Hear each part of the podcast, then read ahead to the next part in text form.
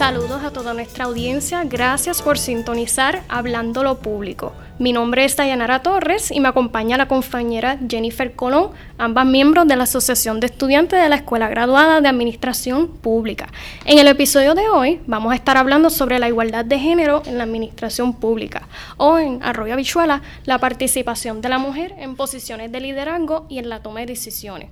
Hablaremos de los retos que aún persisten en alcanzar este tipo de igualdad pero también vamos a exponer lo que sí hemos logrado, compartiendo la experiencia de nuestra invitada y profesora, la doctora Palmira Ríos González. Muchísimas gracias, profesora, por aceptar nuestra invitación. gracias por la invitación a participar y a compartir sobre un tema tan central para tanto nuestro campo, pero para el país.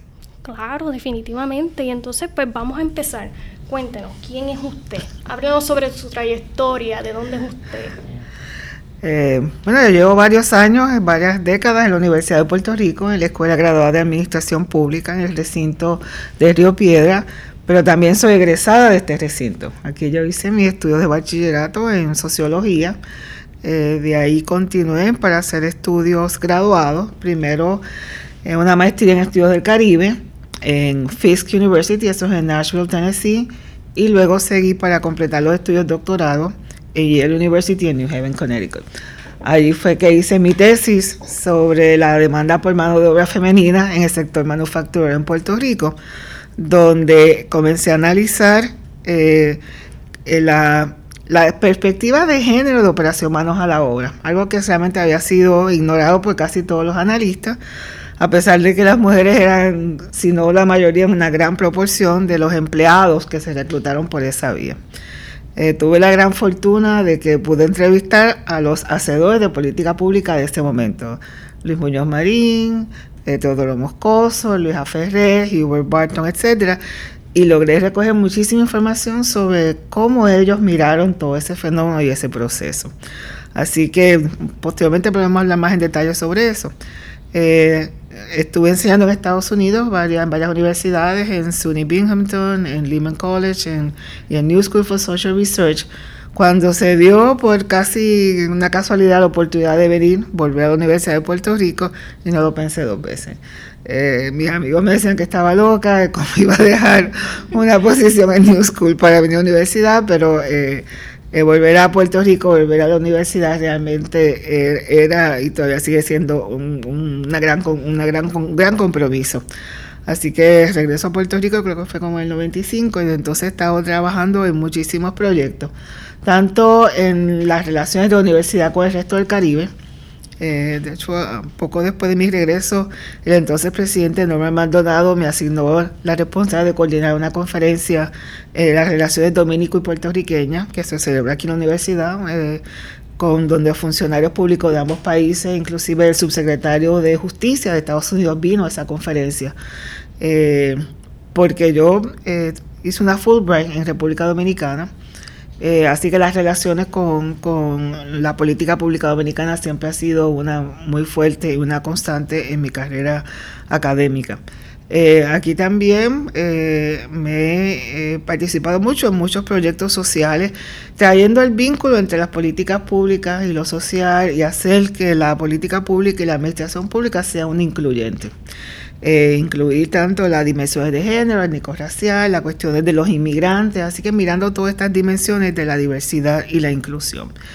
Eh, en ese sentido también, algo que era, era natural, ¿no? pero no era tan evidente para muchos, que me em, trabajo, me involucro en el trabajo de la defensa de los derechos civiles los derechos humanos. Eh, y en, ese, en esa capacidad, pues fui designada por la gobernadora Sila María Calderón a, miembro de la Comisión de Derechos Civiles, que era un caso extraño porque yo no soy abogada. Y era de los pocos no abogados en la Comisión de Derechos Civiles, porque históricamente se ha visto como un campo de, abogados.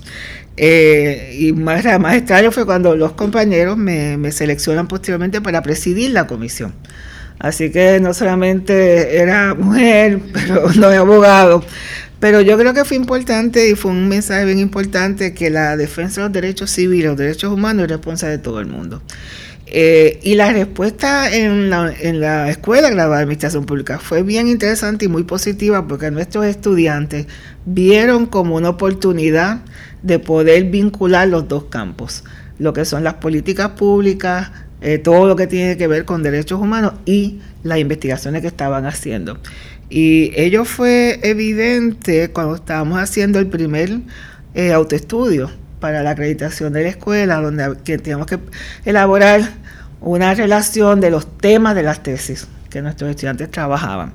Eh, y había una gran cantidad de tesis, hasta nosotros nos sorprendimos por la cantidad y por la variedad de temas sobre esa temática, sobre los derechos de las personas con discapacidad, sobre las mujeres en la administración pública, las mujeres en los gobiernos locales. Eh, o sea, todo los censos de población, o sea, que el tema calvo en los estudiantes eh, y de hecho las nuevas especialidades recogen mucho de esa, esa dimensión de las políticas sociales. Eh, eh, en, Puerto Rico y en, la región.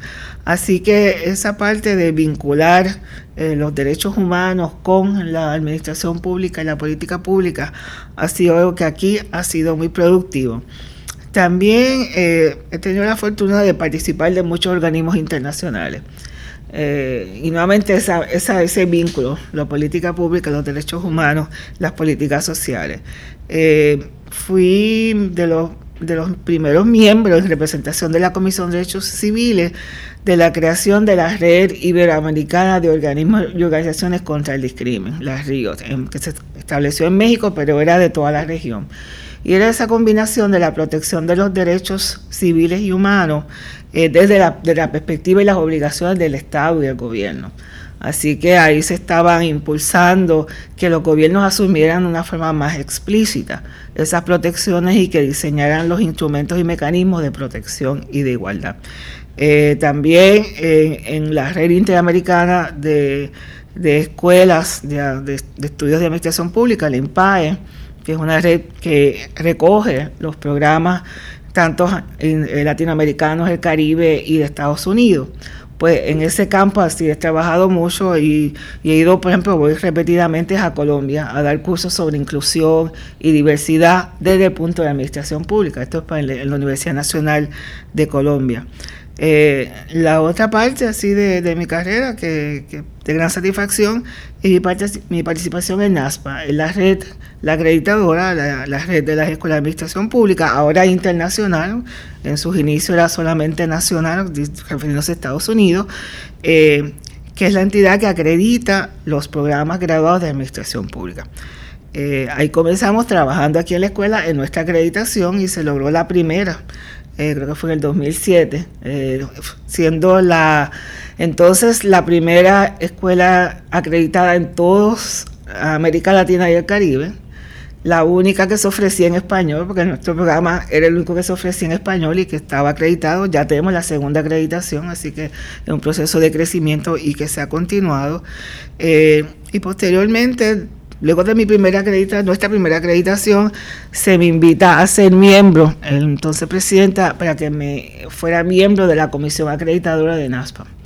Es un trabajo arduo porque hay que estar analizando y evaluando con mucho detalle, con mucha responsabilidad, eh, los programas que están en proceso de acreditación pero también fue un, gran aprendizaje, porque uno empezó a tener mayor dominio de lo que son los estándares, de, cómo se pueden transformar, eh, dar, buscar ejemplos eh, de instrumentos de, cumplimiento.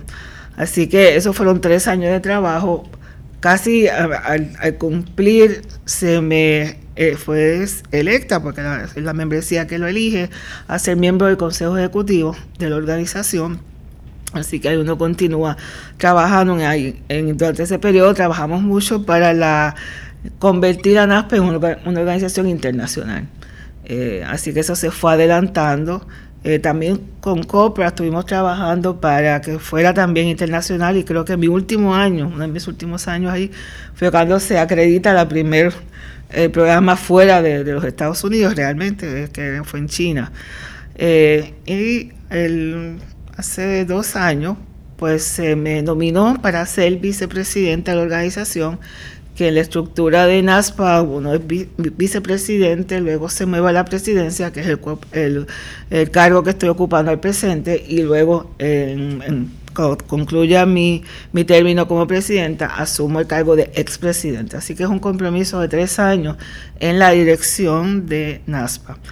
Ahora como presidenta eh, continúo con el, énfasis de la internacionalización de la organización, del desarrollo de estándares que sean aplicables a todo tipo de, sociedad y culturas, etcétera, eh, o sea, la diversidad.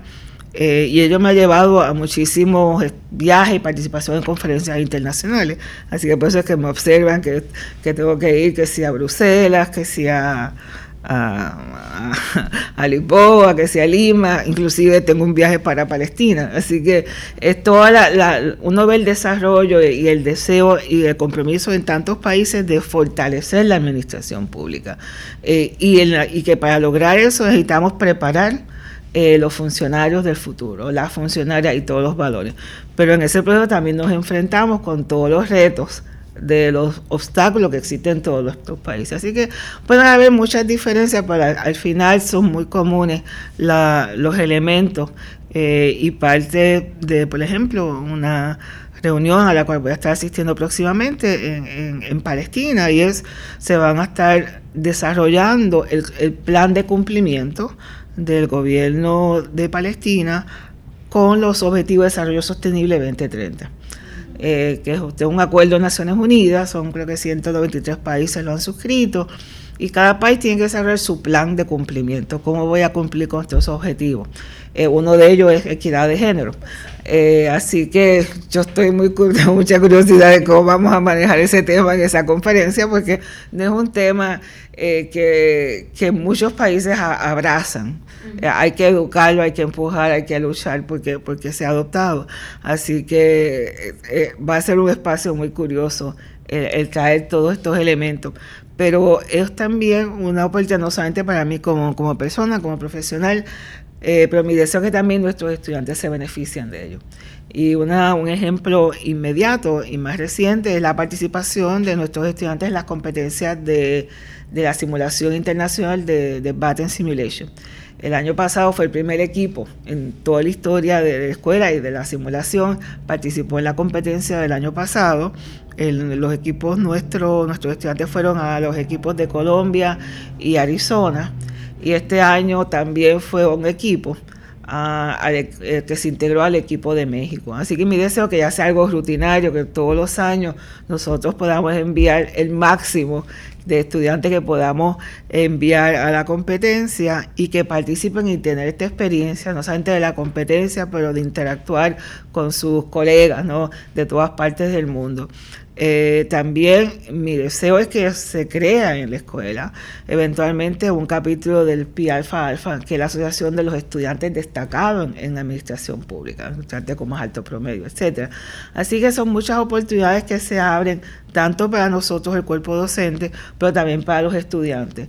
Y que de ahí pues se establezcan las relaciones para aquellos de ustedes que tengan deseo eh, de continuar estudios doctorales puedan eh, continuarlo ya sea en, América Latina, en Europa, en Estados Unidos, porque todas estas relaciones están abiertas. Así que eh, el trabajo internacional, el participar de estos organismos internacionales es una oportunidad personal, que la, que la disfruto y he aprendido muchísimo, pero también para mis colegas, eh, los profesores que hemos participado activamente en las conferencias de, de CLAD, de NASPA, de IMPAE, pero también los estudiantes ahora están este, eh, beneficiándose de estas oportunidades.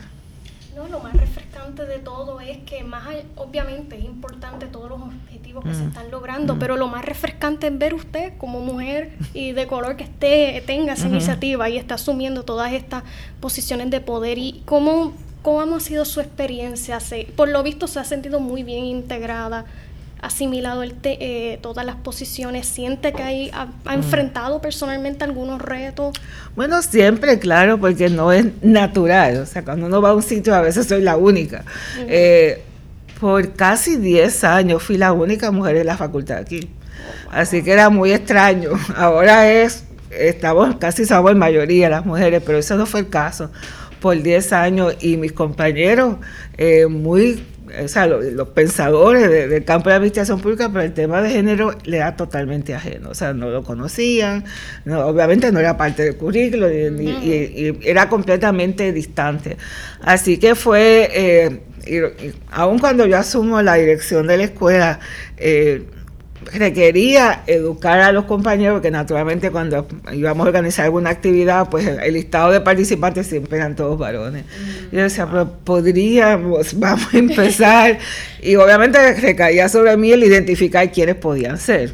Entonces así es que empiezan, pues posteriormente, pero fueron 10 años que yo fui la única mujer en la Facultad de Administración Pública. Claro, aproveché la coyuntura de la acreditación porque la diversidad es un objetivo estratégico, ¿no? que tienen que tener todos los programas como para presionar a mis colegas y empezarnos a abrir. Así que después de eso llega, entonces se recluta a la doctora Cordero y así va, se va, va diversificando. Eh, la, presencia de, profesoras en, la escuela, aunque siempre las mujeres eran la mayoría, o sea, las estudiantes sí había una gran presencia, de hecho, ahora que está bajando, tengo que seguir trabajando al respecto, pero en, la, en el campo docente éramos realmente, fuera, bien extraño. Eh, así que uno no tiene que asumir los contextos y las realidades como dados, uno tiene que continuar abriendo y educando a, los colegas de que la inclusión es parte de nuestra misión y obligación. Así que es, que sea más diverso en términos de género, traer otras diversidades que a veces no se discuten, por ejemplo, orientación sexual, identidad de género. Pues era algo que es completamente ajeno y entonces uno empieza a, discutir, a veces los informes y cómo ponemos esto, porque ni esa información ni se recoge. Eh, algo que también trabajamos mucho fue sobre la inclusión a personas con discapacidades. Eh, el empezar a, adaptar nuestras normas y nuestras prácticas a toda esa población. Eh, eh, inclusive nosotros fuimos más allá en la escuela de lo que nos requería la universidad y las normas. Ah, por ejemplo, el caso de, estudiantes que por su eh, convicción religiosa no podían, esa era época exámenes los, unos exámenes eh, de grado que se ofrecían los sábados únicamente. O sea, si un estudiante por su convicción religiosa no puede venir el sábado, pues se, flexibilizaba. Eh, los estudiantes con discapacidades, pues se crearon todo tipo de, de formas y maneras de poder eh, permitirle que cumplieran con todos los requisitos, pero con unos acomodos razonables. y siempre recuerdo un estudiante que que cuando terminó vino a agradecerme de que yo nunca acepté que se le, se le pasara. Eh, que darle el, grado o, aprobarle los requisitos porque él tenía una discapacidad. Yo dije, no, yo sabía que tú podías hacerlo con un acomodo razonable, eh, porque la experiencia del anterior era de que vamos a evitar este problema, eh, vamos a pasarlo y y no nos y realmente o sea él tiene la capacidad de hacerlo se lo organizó todo su trabajo eh, en una modalidad distinta que le permitió a él terminar sus exámenes y su tesis exitosamente. Así que en eso esta escuela ha, desarrollado muchos mecanismos de inclusión eh, que son importantes y que también son la base para investigación y recomendaciones de políticas públicas y de administración pública. Eh, por eso, por ejemplo, trabajamos muy de cerca con el procurador de personas con impedimentos, que dicho sea de paso, cuando lo designan al cargo, él de las primeras cosas que hizo fue eh, matricularse en la escuela, venir a estudiar administración pública. Eh, y con, eh, con, su presencia aquí, pues también nosotros aprendimos muchísimo sobre cómo ser una, un espacio más inclusivo y conocer más las complejidades de ello. Eh, también trabajo mucho con la procuradora de los pacientes, la procuradora de las mujeres, la procuradora de las personas con envejeci de los envejecientes. Así que son formas de nosotros colaborar con, con esas oficinas, ayudar a su desarrollo, eh, pero también ir aprendiendo sobre todos estos retos de la administración pública, información que luego compartimos con nuestros colegas, o sea, porque cuando nos hablan de IMPAE, pues pues compartir esto con los colegas de, América Latina, etcétera. Así que eh, lo que es lo personal también se convierte en una oportunidad de, educación, de, crecimiento y también de, eh, promover el, un desarrollo del campo. Eh, por ejemplo, en el caso yo en el caso, por ejemplo, de discriminación yo siempre he estado discutiendo y analizando, más allá de la cultura, identidad, las políticas públicas. Cómo a través de políticas públicas podemos combatir los discrimen, los prejuicios raciales. Eh, y tuve yo la gran fortuna de haber sido miembro del Comité Coordinador Internacional de la Tercera Conferencia Mundial contra el Racismo de Naciones Unidas. Eso me puso a mí en contacto con todo el globo, eh, con todas las diferentes modalidades, porque habían grupos étnicos que uno ni sabía ni los conocía, ¿no? O los conocía por un término, pero uno no asociaba con personas ni aspectos. Eh, pero en mi capacidad de, académica, eh, pues generalmente me ponía a mí en el comité que tenía que redactar el documento. Y entonces uno incidía mucho sobre el documento final. Eh, por ejemplo, yo siempre insistía y mis compañeros no entendían mucho entonces porque de introducir la importancia de los censos, los censos de población, que, es, eh, que fueran incluyentes, crear, eh, diseñar variables que permitieran recoger mejor la información y, todos estos procesos de manera que la política pública fuera una más efectiva. Eh, y algunos de mis compañeros como que eran más activistas, no entendían mucho el rol de política pública, pero fueron entendiendo en el camino eso, una que fue muy, muy activa en ese proceso y rápido entendió la importancia de los censos y las políticas públicas. Hoy es vicepresidenta de Costa Rica. Así que eh, es algo que, que empieza a, a expandir un campo más allá o en adición al activismo, a cómo empezamos a a desarrollar, e ejecutar y evaluar políticas efectivas contra toda forma de discrimen. Así que es, son experiencias muy personales que uno las ha ido traduciendo en, propuestas de desarrollo académico, de investigación, pero también de políticas públicas. Oh, y entonces si quiere profundizar sobre todo los trabajos que ha hecho sobre el tema, que por ejemplo que eh, pude en la recopilación de datos, entre sus artículos está Women Under Colonialism, Women in Industrialization en Puerto Rico, que fue los resultados que sacó de sus trabajos, cómo los llevó a cabo. Bueno, el tema de, género y la mujer fue uno que, siempre, siempre me ha atraído, ¿no? Y uno empieza a reflexionar sobre eh, en, qué forma el estatus colonial afecta a las mujeres, ¿no? Un poco mirar eso. Eh, pero en los últimos años, a partir de mi tesis y recientemente lo, estoy retomando, he estado mirando al tema de las políticas de industrialización en Puerto Rico y la demanda por mano de obra femenina en la isla. En primer lugar, miré a las industrias manufactureras porque haciendo un trabajo de investigación, eh, sobre el, programa, un programa de Estados Unidos, que es el de, Working Incentive Program, eh, y la participación de las latinas en el mismo, encuentro, estas son las casualidades de la investigación, me encuentro con estos censos de industrias manufactureras de Puerto Rico en la, la biblioteca de Yale University, y me pongo a leerlo y digo, qué raro que estas industrias que ya uno sabían que eran la, como la joya de la corona y fue lo que incentivaron Muñoz y, Moscoso y todo ese equipo, ¿no? Porque, eh, porque terminaban reclutando tantas mujeres. Eh, y yo estoy segura que esa no fue la intención. O sea, yo sin haber leído nada, eso no pudo haber sido la intención de, de esto y seguía leyendo al punto que me involucré tanto en eso que cambié mi tema de investigación. Eh, y vine a Puerto Rico, recoger más información, entrevisté a todo ese grupo de, funcionarios, todos ellos varones, sobre si primero si ellos estaban conscientes de que estas industrias que fueron incentivadas, otro tipo de apoyo, reclutaban mayoritariamente mujeres, ellos me dijeron que sí. Eh, si, eso esa era la intención, no, esa no era la intención.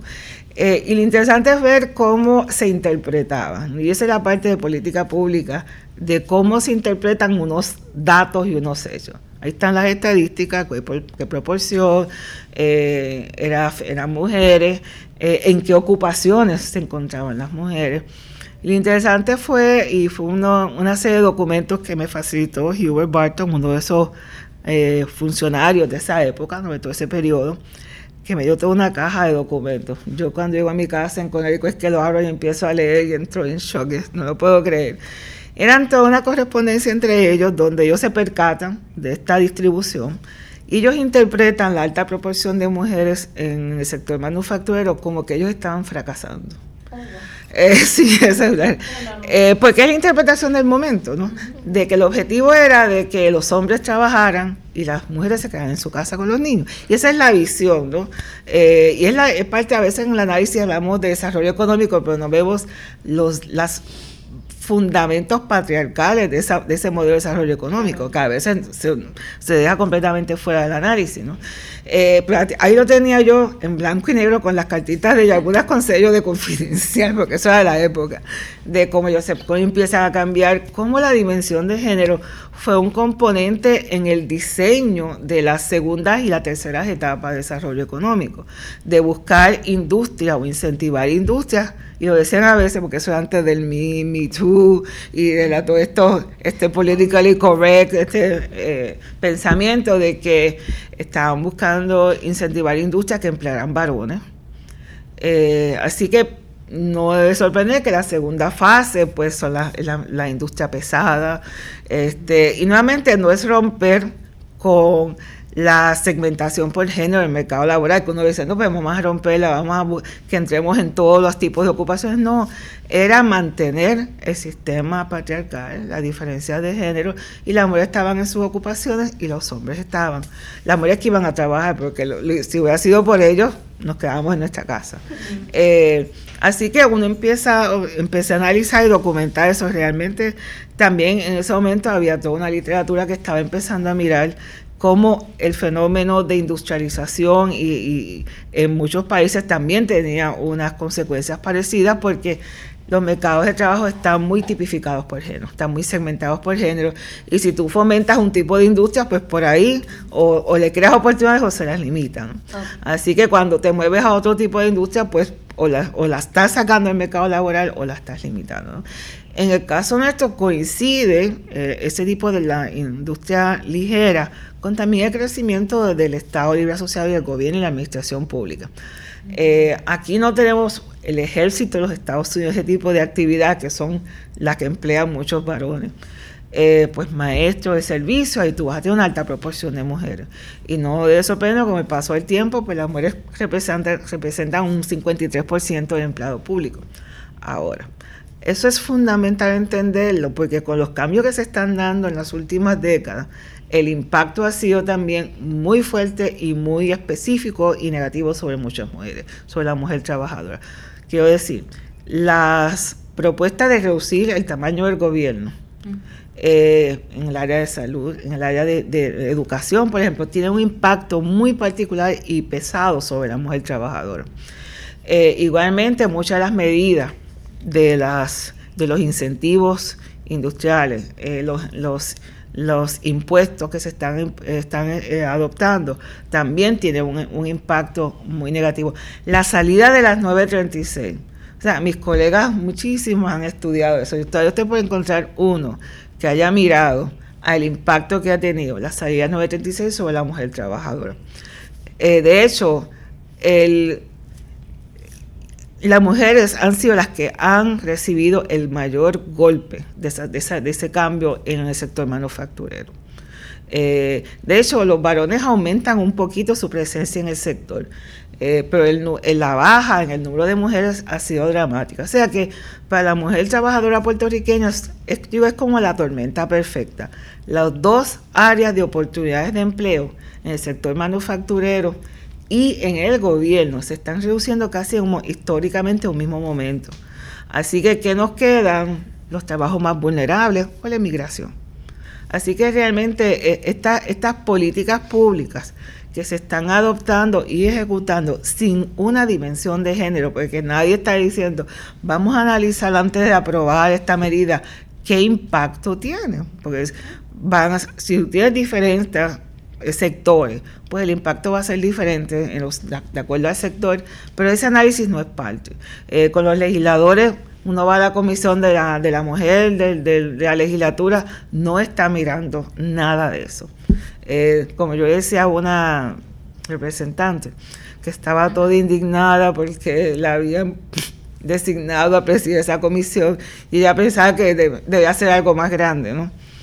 Y me acuerdo, digo, este representante, usted tiene la comisión, en mi opinión, más importante, porque primero es la mayoría de la población del país. Y en segundo lugar, usted tiene una sola pregunta y es cuál es el impacto de esta medida sobre las mujeres. Y usted no aprueba nada hasta que analicen eso. Así es que vamos a empezar a impulsar el reconocimiento de la importancia de analizarlo, porque es la mayoría de la población, por lo menos la población adulta somos la mayoría. Pero todavía en el gobierno de Puerto Rico no hay una conciencia de que todas estas decisiones van a tener un impacto. Podría ser positivo o puede ser negativo. En algunos casos se han aprobado medidas que pueden ser muy positivas para la mujer trabajadora, como por ejemplo la lactancia. Eh, pero en muchas ocasiones, desafortunadamente, esas medidas son como aspiraciones, no se llevan a cabo. Mm. Eh, recuerdo una estudiante nuestra que hizo su tesis sobre ese tema y ella encontró de que si bien era cierto que casi todas las agencias tenían conocimiento de la ley y sus obligaciones, muy pocas las estaban ejecutando. Así que eso es y es también una lección, no se puede uno dejar llevar por las leyes. Pues leyes por falta de leyes nosotros no pecamos, aquí hay leyes para todo. Si se están ejecutando y llevando a cabo correctamente, esa es otra historia. Y uno puede encontrar ese, esa contradicción como, como fue la que documenta este estudiante. Eh, otro ejemplo para que es importante, por ejemplo, eh, ¿dónde estamos trabajando? Eh, otro estudiante que hizo su tesis sobre la mujer en los gobiernos locales, gobiernos municipales. Si bien las mujeres alcaldesas, uno las podía contar con los dedos de la mano y te sobraban dedos, la, la dirección de los gobiernos municipales eran predominantemente mujeres. Así que era como que nuevamente una experiencia que uno ha visto en muchos sectores. Eh, ¿Quiénes están haciendo el trabajo? ¿Quiénes están dirigiendo la gerencia? Etcétera. Pues generalmente son mujeres. Aunque los alcaldes, pues con ahora con sus honrosas excepciones, eh, y todavía son pocas, todavía son pocas, eh, son varones. Así que esas diferencias de género están ahí presentes. Obviamente hay que empezar a mirar otras dimensiones. Cuando tú tienes esa presencia de mujeres, son las diferencias en salario y qué beneficios eh, se nos ofrecen. Si, la, si el diseño de los beneficios toma en consideración las necesidades de una mujer trabajadora. ¿Cuáles son los planes médicos? ¿Qué te cubre un plan médico? Eh, el apoyo eh, a, a, las madres trabajadoras. El reconocer que todavía la responsabilidad primaria por los hijos, las hijas, y ahora por los padres y los abuelos, porque realmente con el cambio demográfico es, mucho más amplio la responsabilidad, cae sobre la mujer trabajadora. Y si no, es la que va a estar tomando tiempo para llevar a la escuela, al hospital, al médico. Y ahora con la determinación, con la reducción que se está algunos dicen proponiendo, si uno ve los planes fiscales son, están aprobadas, ¿no? Con la reducción de los días de vacaciones eh, el hecho de que no se acumulan, eso va a ser devastador para una mujer trabajadora. Porque en 15 días tú vas a tener que poner ahí el llevar los niños a la escuela, al médico, a tu mamá, a tu papá, eh, a todas las citas. Eh, y van a terminar quizás muchas agotando sus vacaciones, no pudiendo disfrutar de vacaciones. y quizás si tienen una, una situación en la familia que requiera más tiempo, van a tener sufrir reducciones en su salario. Así que yo no he escuchado a ningún representante, hombre o mujer, pero tampoco los sindicatos están asumiendo este discurso. O sea, eh, o sea que es, es parte de la visión que como que los trabajadores son hombres y, cuando no es cierto. Así que ese análisis de cómo las políticas públicas y las leyes, el plan fiscal, o sea, el plan fiscal cuando uno mira de para todas las instituciones, incluyendo la Universidad de Puerto Rico, de principio a fin va a ser devastador para la mujer trabajadora. Y hay que empezar a tener conciencia de, eso, de que eh, todo eh, proyecto, propuesta de política pública debe adoptar una perspectiva de género y analizar y responder a cuál va a ser el impacto sobre las mujeres, ya sean trabajadoras o no. Eh, la política de envejecimiento, pues o sea, se cae de mata el que no podemos hablar de envejecimiento en Puerto Rico sin reconocer que la mayoría, y sobre todo a mayor edad, son mujeres. Eh, y no es porque como eso estamos discutiendo en la clase la semana pasada, no es que nazcan más mujeres en Puerto Rico, es todo lo contrario, nacen más varones, pero la mortalidad del varón es mucho mayor. Y ya cuando llegan a los 30 años se empieza a revertir y entonces empieza la brecha es de hay más mujeres que varones y pasado los 50 y los 60 la brecha es aún mayor. O sea que los viejos, el envejecimiento en Puerto Rico es predominantemente femenino. Y van a ser mujeres probablemente solas, pobres, pobres o sea que la vulnerabilidad es múltiple. Eh, y entonces las políticas para que la población que está creciendo más rápido en Puerto Rico tienen necesariamente que tener una perspectiva de género. Esta no es cuestión de ideología ni feminismo radical, lo cual no es nada malo en serlo, pero es entender de que ese es el perfil real de nuestra población, de que esas diferencias existen y que no vamos a tener políticas públicas efectivas si nos, nos reconocemos y tomamos acción al respecto. O sea, la sociedad eh, que queremos eh, crear en Puerto Rico y en el mundo. Eh, para ser inclusiva tiene que reconocer la diferencia de género para poder superarlo. Así que ya sea en educación, en salud, las políticas de envejecimiento, todo tiene que, que, empezar a, adoptar esta perspectiva. todavía a pesar de las leyes, esta es la parte que, que, que duele, ¿no? La constitución de Puerto Rico reconoce la equidad de género, prohíbe el discrimen por género. Y eso está claro y es explícito en la Constitución de Puerto Rico. Eso no es parte de la Constitución de los Estados Unidos. O sea, en ese sentido, en el papel, estamos mucho más adelante. Porque la, todavía la Constitución de Puerto la Constitución norteamericana no ha, no ha aprobado la enmienda que insertaría eso en la Constitución. El Equal Rights Amendment. Ese proceso fracasó en los Estados Unidos ha sido pues mediante leyes que se han ido reconociendo derechos o como estamos viendo ahora están también eh, quitando derechos, reduciendo derechos. Pero no es parte de la Constitución, un derecho fundamental de rango constitucional. En Puerto Rico lo es. Ahora, entre la aspiración, lo que debe ser una obligación del Estado, del gobierno, y la realidad, pues no tenemos los mismos salarios, todavía existe diferencia de brechas salariales por los mismos trabajos. Las ocupaciones continúan siendo segmentadas. O sea, hay unas ocupaciones que es como que le sale naturalmente, uno espera una mujer. Y las mujeres son las que van ahí también porque somos socializadas en estos contextos. Eh, pero se espera que son ocupaciones de mujeres. Si te aparece un hombre para una entrevista, pues como que lo miran extraño, como que esto, esto no es lo que yo estoy esperando. Inclusive cuando yo hice mi tesis encontré que habían, ah, no sé si todavía existirá, eh, había un manual de, las de, los, de ocupaciones. Y como en español el lenguaje puede ser femenino o masculino, uno podía ver de que habían a veces la misma ocupación en el lenguaje femenino y el lenguaje masculino. un sesgo, sí. destinando una... Era como que ya era parte, decía, por lo menos para mí objetivo de investigación me fascinaba. Pues cuando se pasa en inglés, pues ya se perdía ese análisis, pero en español uno podía ver, y a veces la misma ocupación, no había descripción, era lo mismo, pero era como que masculino y femenino. Pero eso todavía, aunque quizás ahora estemos más eh, correctos políticamente y no aparece, todo, todo aparece en masculino el lenguaje ahora, ¿no? Eh, las prácticas continúan. O sea, todos estos billones, bueno, si, si se superan las resistencias del presidente Trump, que están asignados para la reconstrucción de Puerto Rico y vienen en construcción, ¿a quiénes van a emplear?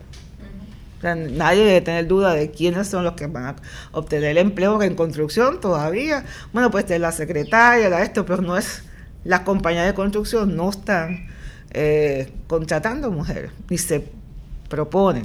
Así que realmente esta reconstrucción no va a crear grandes oportunidades, por lo menos en el campo de la construcción. Y esas son las cosas de donde tú como gobierno tienes los recursos para poder empezar a cambiar las prácticas, porque si el gobierno dice, yo solamente le voy a dar contratos a aquellas empresas que contratan, qué sé yo, 50-50. Porque es mi dinero, o sea, yo lo voy a asignar y es mi política pública. y es una política de equidad, pero no, no se le ocurre e, establecer eso en, la contratación y en la asignación de fondos. O sea, y no se está utilizando más deliberadamente el instrumento de la política pública para crear eh, equidad e inclusión. Eh, los cuidados de los niños, o sea, hay un montón de factores donde eh, podría el gobierno y las instancias ¿no? Eh, crear oportunidades. Eh, yo recuerdo cuando hubo un, cuando fue, creo que fue cierre de gobierno, que la universidad no llegó a cerrar, pero sí el Departamento de Educación. O sea, cada vez que el Departamento de Educación ven vacaciones, las que pagan las consecuencias son las mamás. y al cerrar el Departamento de Educación, pues habían varias compañeras aquí que tenían niños en las escuelas, no sabían qué hacer con ellos mis recuerdos no era, no este, no este espacio, eh, pero hay un salón de reunión y que pues vamos a hacer un centro de cuidado porque ¿qué vamos a hacer? O no vienen, van a perder sus vacaciones. Eh, y todo el mundo trajo CD, video, eh, para que los, niños estuvieran allí. pero era porque éramos un grupo pequeño, pero todas las demás agencias realmente era como cada una que resolviera como pudiera. Ah, y es un poco empezar a ver cómo una decisión, por ejemplo, el cierre de las escuelas, tiene un impacto multiplicador sobre otros sectores, pero sobre todo en particular sobre las mujeres. Así que eh, eh, estas son es información que tiene que estar en la mesa al tomar, al tomar decisiones. Eh, y uno entenderlo de que si realmente estamos comprometidos con sociedades inclusivas, tenemos que empezar a cambiar esos comportamientos, pero en el proceso de cambio también tenemos que empezar a hacer ajustes para que no sean discriminatorios. Y eso es lo que queremos traer en la escuela, eh, de entender que no es solamente celebrar el 8 de marzo, eh, es realmente todos los días de la semana, del mes, del año, empezar a, a combatir contra todas las formas de discrimen que existen en un país cuya constitución las prohíbe. O sea, no estamos pidiendo una constitución nueva, es que el gobierno haga lo que tiene que hacer. Sí, que están los datos disponibles, que en ese aspecto está todo, es tener la voluntad política de asumir esa posición y de lo que usted menciona es importante porque en, en, un informe de la Organización para la Cooperación y el Desarrollo Económico, pues, puntualizan de que estos impedimentos en la educación, en el empleo, el, eh, impide no solo que la mujer pueda tener una vida digna y fructífera y productiva, sino que para propósitos de, por ejemplo, en este episodio, impide que escalemos a posiciones más de liderazgo, las oportunidades que usted ha tenido. Los llamados techos de cristal. Exacto. O sea, que uno llega hasta cierto punto. Eh, y aún instituciones que son que supuestamente ilustradas y liberales, pues están los, digo, hay muchos techos de cristal, pero al final empiezan a chocar contra ellos. Eh, o estaba el sábado con un grupo de, amigas y alguien estaba hablando sobre las candidatas y la posibilidad de haber candidatas a la gobernación y que si le van a sacar listo de decir, digo, si fuéramos a utilizar este criterio para determinar quiénes pueden ser o no eh, candidatos o aspirar a la gobernación en Puerto Rico, pues si fuera por criterio de que quizás no fue lo más efectivo, los hombres estarían prohibidos por los próximos 500 años a todos los cargos. O sea, vamos, si vamos a aceptar esa lógica, digo, pues estarían prohibidos por los próximos 500 años de ocupar cualquier cargo, porque realmente, y más ahora que estamos viviendo esta crisis, quienes la creyeron. Así que realmente uno, y, si ustedes escuchan ese comentario, por favor, combátalo. Eh, no, que hay una candidata ya abiertamente que está corriendo y anunció su candidatura para la gobernación, entonces vienen con la historia, que si este otro. Criterios que no se le requiere a ningún otro varón. Y entonces, uno no puede quedarse callado. El que ven, porque también cuando uno responde y los pone a responder y justificar, entonces un poco echan para atrás, pero menos de boca. Eh, pero uno tiene que empezar a decir, no, no, no va a aceptar este, este doble estándar. ¿Por qué estás criticando y le estás exigiendo? Si la, si la mujer es asertiva, pues es un problema, ¿no? Digo, pero y, todos estos políticos que, o sea, el campo viene con, con ese, requisito. Eh, así que ahora tenemos una obligación mayor de hablar, o sea, no podemos quedarnos callados cuando empiezan y están en la radio, en todos los espacios, con, las historias más que no se sostienen, no se sostienen.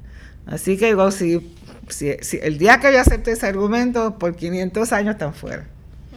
Eh, así que, eh, y ustedes los estudiantes tienen, tienen la obligación de las clases, en la calle, en su grupo de amigos, eh, plantearlo y combatir ese tipo de, visión tan estrecha, porque ciertamente no resiste un escrutinio ni un, análisis. Cuando empieza a mirar, la gente se encuentra, se echaron a reír cuando yo dije lo de los 500 años, porque no, no la habían pensado. Decía, no, yo te lo acepto, pero si entonces vamos a dejar fuera a todo el mundo.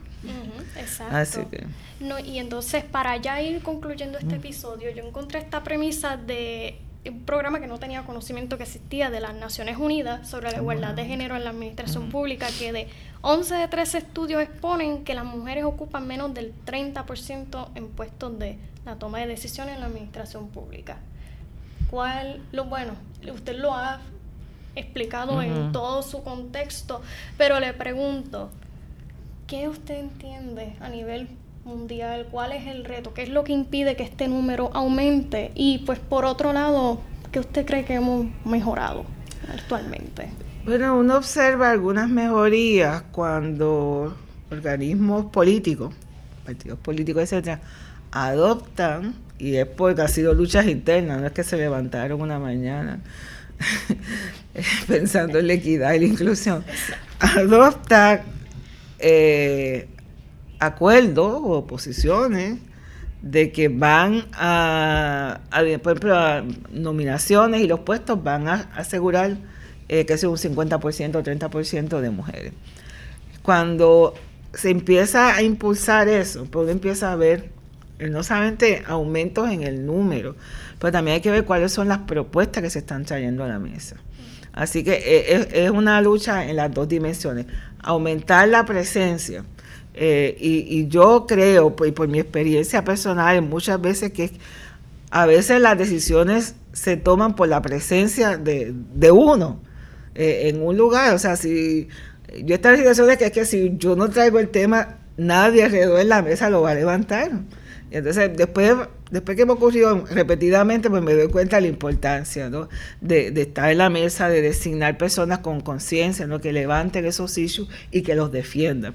Eh, pero también, aún por ejemplo, los varones tienen la obligación de, apoyar medidas de equidad. Así que eso también es, parte de la misma lucha. O sea que todo el mundo tiene que empezar a, proponer. Eso va a requerir también ahí donde entramos nosotros, los, los, los, los investigadores, los universitarios, ustedes los estudiantes graduados en analizar todas estas múltiples formas de exclusión que existen, de identificarlo, de, documentarlo. Por ejemplo, eh, exigir que los sistemas estadísticos recojan mejor información que nos permitan medirlo y convencer de que realmente ese fenómeno está ocurriendo. Eh, en algunos casos pues existe eh, data, pero en otros casos, en algunos sectores no existe la información y, repetidamente se, se, elimina.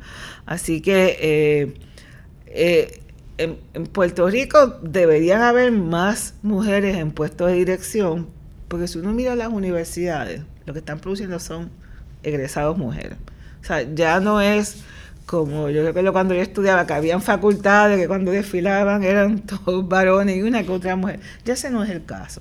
Así que sí, en términos de las competencias, del conocimiento, del grado, etcétera, no hay justificación pero todavía llegan a un punto, nuevamente estos techos de cristal, que parecen más de hierro que de cristal, eh, que siguen limitando la presencia de mujeres a unas actividades y hasta cierto punto. Así que por eso es que eh, las alcaldías sí han aumentado, pero todavía ni siquiera 50% de las alcaldesas, eh, de los alcaldes, de los de los gobiernos municipales son dirigidos por mujeres. En la Asamblea Legislativa todavía. Eh, la judicatura ha aumentado, pero tampoco. Y la gobernación que ha habido una mujer en ocupar ese cargo. Eh, el comisionado residente ha sido una, ¿no? Sí. Así que el hecho que podemos decir el nombre y el apellido de la persona es una evidencia del problema. No es la lista, no, no, no, no, es una. Estoy pensando, esa, ¿no? Este, y aunque sí, ella fue presidenta de la Cámara y ante ella pupusa, pero realmente ahí, ahí quedó. De todos los presidentes de la Cámara, eh, ahí han sido dos. En el Senado, yo creo que ninguna, no sé. Bueno, eh, cuando se aprueba la constitución, gente hubo una mujer. O sea, la próxima constituyente tiene, no puede repetirse lo de la constitución del 52. Ahí solamente hubo una mujer. Así que hablamos de la, constituyente y que si todo esto tiene que ser un reclamo que tiene que ser 50-50. Y si fuera por población sería un poco más alto, pero ahí estoy, estoy dando una concesión a él. Eh, pero nuevamente esas son las cosas que se tienen que reclamar. O sea, hay un, hay un sectores amplios en Puerto Rico que reclaman una constituyente para discutir el estatus de Puerto Rico, etcétera. Perfecto, yo tengo todo lo contrario, lo apoyo. Ahora, que no se puede repetir la exclusión supermasiva que se dio en el 52. O sea, si vamos a tener una, tenemos que tener representación real, eh, proporcional en esa constituyente. Así que esas son, esas son las cosas que se tienen que empezar a plantear, los grandes retos que tenemos aún, a pesar de que en términos de las capacidades, ¿estáis preparadas? Pues cierto. De hecho, algunas mujeres están mucho más preparadas que los, varones, para, pero están, están en unas, ocupaciones que las están limitando las oportunidades.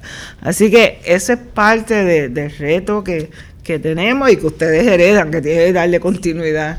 Y yo espero que los que están escuchando y siguiendo el programa empiecen a entender que esto no es pura ideología, ni qué sé yo, es que no seremos, eh, no habrá inclusión, equidad en Puerto Rico mientras las mujeres se mantengan excluidas.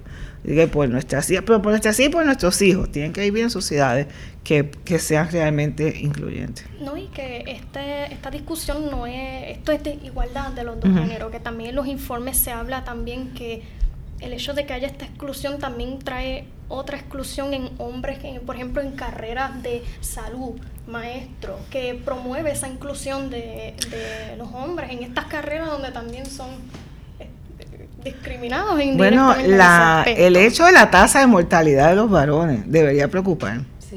Porque el hecho de que mueran tantos tan temprano pues es parte de una construcción social que crea unas condiciones de violencia que hacen que tenga una mayor probabilidad de morir joven, ya sea asesinado por violencia, y que realmente es algo que se tiene que empezar a discutir desde una perspectiva de género.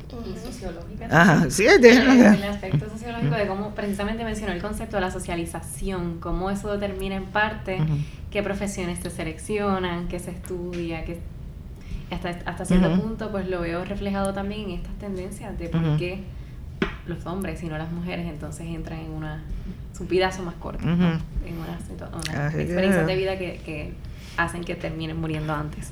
Es que son son los retos que, que quedan no solamente en Puerto Rico pero a través del mundo como la esta comisión de Naciones Unidas bien reconoce eh, que tenemos que eh, continuar desarrollando. Nosotros tenemos nuestra responsabilidad en Puerto Rico y utilizar los documentos y las propuestas que surgen de estos organismos. Está la Comisión de la Mujer, está lo mismo el eh, Objetivo de Desarrollo Sostenible que tienen una serie de, estándares específicos sobre la equidad de género. Eh, y aunque Puerto Rico por su estatus colonial no participa, no, no puede firmar ese documento, nada nos impide el poder asumir eso como política pública. Así que, eh, de hecho, en una de mis clases estamos estudiando la aplicación y la pertinencia para Puerto Rico de todos estos estándares. Y todo el mundo tiene una asignación de decir, bueno, si el objetivo de desarrollo sostenible primero es combate a la pobreza. Bueno, aquí hay muchos pobres en Puerto Rico, la mayor parte de la población es pobre. ¿Cuál es el perfil? Por ende, nosotros tenemos que asumir estos objetivos, igual que lo están haciendo 193 países en el mundo. Eh, la inclusión de género, la inclusión, el combate a la discriminación de género, pues ciertamente aquí se manifiesta en muchísimas formas. ¿Cómo entonces qué políticas públicas se van a adoptar para poder combatir la, la, la exclusión? Y no apoyar a ningún candidato, no se apoya a ningún candidato que esté en contra de eso, sea hombre o sea mujer. O sea, puede ser un criterio para decir a quién uno va a estar apoyando, quién yo quiero que llegue allá al Capitolio. Eh, ¿Quiénes van a ser los alcaldes y alcaldesas? El gobernador, gobernador, gobernadora, representantes, etcétera. Porque ellos no llegan caminando allí, o sea, nosotros como electores tenemos una responsabilidad. Y es una y ahora es el momento de empezar a educar al elector de que tiene que exigirle un compromiso real con la equidad pues muchísimas gracias, doctora, por compartir su experiencia y su conocimiento sobre el tema. Y pues nada, compartir con nosotros y a quienes nos escuchan por sintonizar nuestro podcast Hablando lo Público. No olviden seguirnos en las redes sociales. Sí, en la página de Facebook, por favor, denle like a la Asociación de Estudiantes EGAP. Eh, allá nos consiguen. Y recuerden que pueden escuchar este podcast eh, por Spotify, en la misma página de Facebook y también por eh, Podcast, la aplicación eh, de Apple. Eh, así es que muchísimas gracias. Yo quiero añadir finalmente eh, un agradecimiento también a, la profesora por el hecho de que haya compartido este tiempo con nosotros. Para mí un placer. Y ha sido fascinante la, escuchar la cantidad de experiencia que, trae y qué privilegio que tenerla de profesora acá en la escuela grabada. Eh, y me atrevería a decir que este podcast es como para escucharlo varias veces, porque de aquí pueden salir muy buenas ideas para el artículo de investigación. Así que tomen nota eh, y compártanlo. Eh, gracias, muchas gracias.